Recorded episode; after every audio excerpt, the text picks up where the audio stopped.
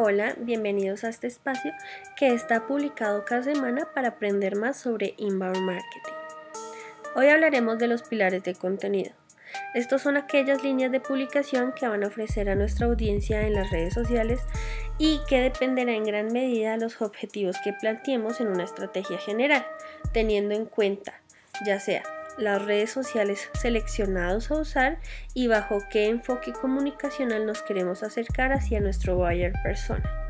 Entonces, de manera general, podemos dividir estos pilares en cuatro. Nuestro primer pilar es contenido de valor, que ya lo hemos mencionado varias veces como importante dentro de una estrategia en BAM. Se trata de un contenido relevante o de valor, valga la redundancia, a nuestro público y este debe satisfacer necesidades o resolver dudas y problemáticas específicas. Sin embargo, lo ideal es que no sea tan técnico, sino más bien un lenguaje natural y entendible.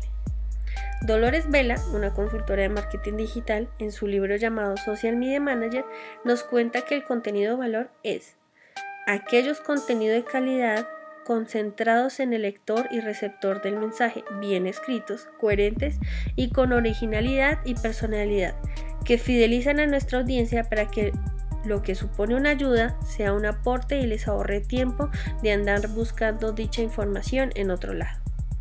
Muy claro, ¿no creen? el siguiente pilar podemos definirlo como un contenido educativo.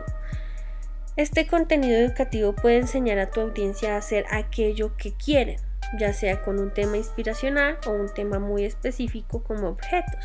Instruyelo de alguna manera a hacer esta tarea guiada, un paso a paso y obviamente, porque somos los expertos, debemos manejar un lenguaje más específico y focalizado. ¿Qué quiere decir esto?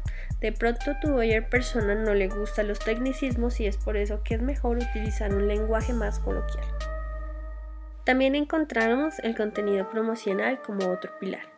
El contenido promocional en todas las acciones que realizamos para promover marca y darnos a conocer más son resaltados por nuestras virtudes, ventajas competitivas y definiciones específicas.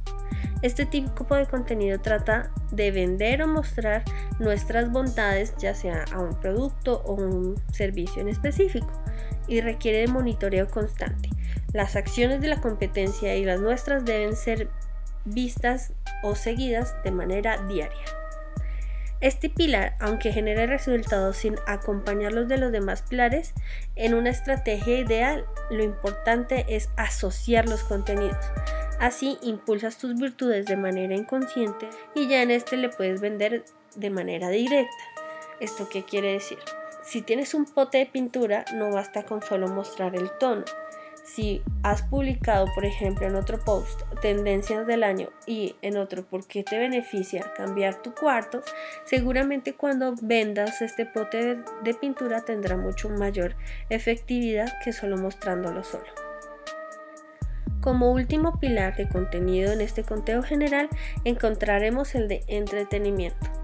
Este contenido que sirve claramente para entretener a tu público, haciéndolo sentir una experiencia amena, divertido o de asociación, es importante para darle un aire fresco a tu estrategia. El contenido puede ir desde un video hasta contar una historia o recordar un contenido como libro o película e incluso relacionarlo directamente hacia nuestra empresa.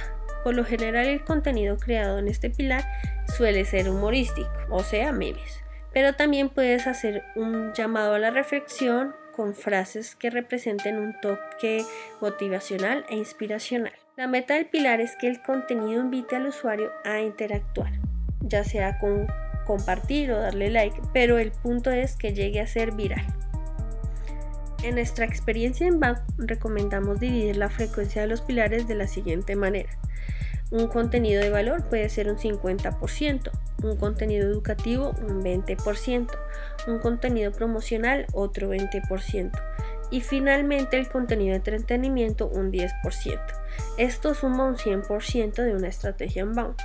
Claro está que estos valores se irán ajustando a las preferencias de consumo de tu buyer persona, que fácilmente podrás identificarle y hacerle seguimiento constante a tus publicaciones.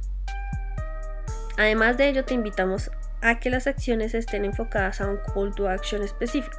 Esto vendría a ser un vínculo entre el contenido regular que un usuario consume hacia un link específico. Por ejemplo, el producto en tu tienda virtual para fácil pago o invitarlos a conocer nuestra web o nuestro blog e incluso podrías generar una landing page que con una oferta más interesante expongas mejor tu punto.